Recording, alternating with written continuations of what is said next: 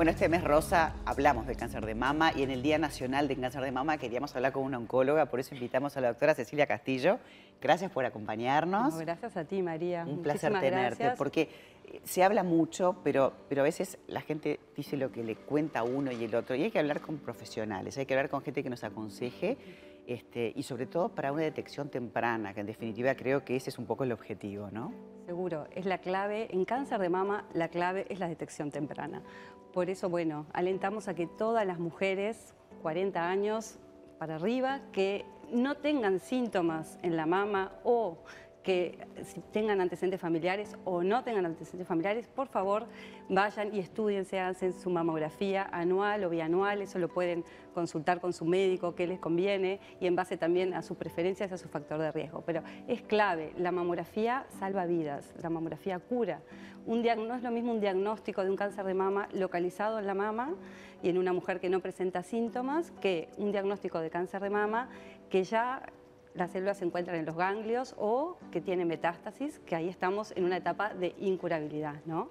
Y, la sobrevida, bien, si bien eh, puede ser muy larga cuando aparecen las metástasis, eh, sabemos que es incurable y la sobrevida cuando el tumor está localizado en la mama puede alcanzar el 95, 98, 99%. Es, muchísimo. Entonces hay que alentarlas a que se hagan los estudios, que concurran a su médico, que se realicen el autoexamen. También existe el, mamógrafo que anda por todos lados también, porque digo, a veces la gente no, no se le ocurre, no tiene, bueno, la, importancia de uno saber de que esto hay que, hay que hacerlo, pedirlo, ocuparse, ¿no? Y uno antes decía, bueno, si tu mamá tuvo antecedentes o una tía, esto cambió. Lo del antecedente es un mito. Es un mito. 70% de las mujeres con cáncer de mama no tienen ningún antecedente familiar. O sea, no hay que quedarse tranquilo porque uno no tenga antecedentes familiares de cáncer de mama. ¿Cuáles son los factores de riesgo? Bueno, ser mujer es el primer factor de riesgo. Lamentablemente, solo el 1% de, de los cánceres de mama se ve en el sexo masculino. Después cumplir años también. Es muy poco frecuente, es casi inhabitual antes de los 20 años, poco frecuente antes de los 30 y luego a partir de los 40 comienza a aumentar la incidencia y cuantos más años, más riesgo.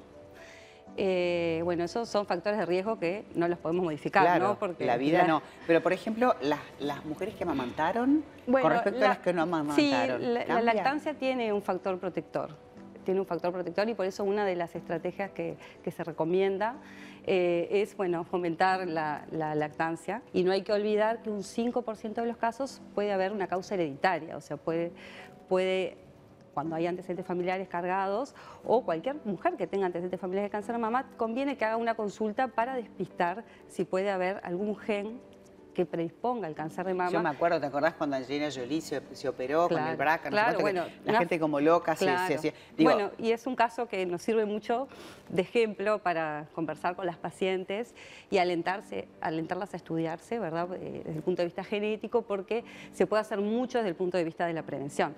No siempre implica que tengas que hacer una mastectomía, pero sí hay eh, indicaciones distintas sobre la edad que empezar a realizar los estudios mamarios de detección y sobre la necesidad de incorporar la resonancia mamaria para esas mujeres. Entonces, la obesidad, el cigarrillo, el alcohol este, también son factores complicados, ¿no? Sí, eso, ahí va, relacionados más con el estilo de vida, los más reconocidos son el sobrepeso o la obesidad en la menopausia, por eso la importancia de mantener un peso saludable.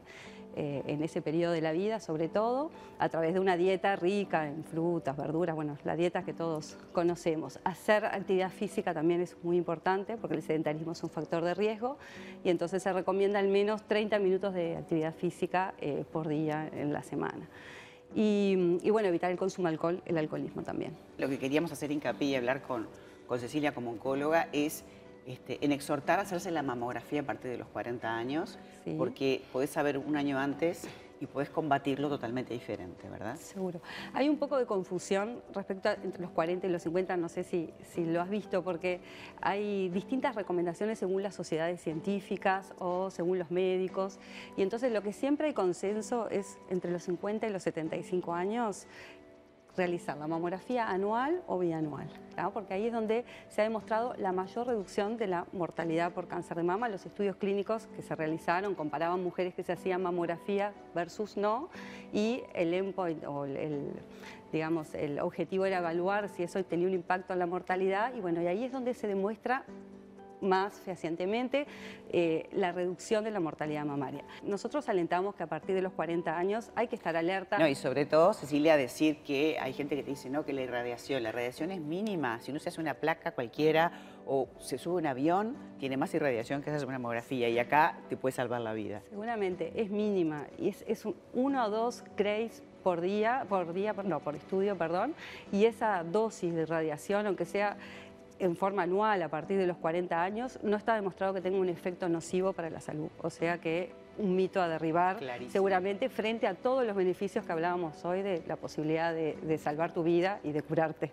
De Nos encantó y bueno, y aparte felicitamos al CASMU que te incorporó en el equipo del CIANC como parte de ese equipo multidisciplinario. Muchas gracias sí, al, doctor Víctor Laxal y a la doctora Isabel Alonso, eh, que es la coordinadora de la parte oncológica por, por haberme invitado a participar. Muy feliz, la verdad, trabajar de esa forma. Gracias por haber estado con nosotros Gracias a vos, gracias a vos, María.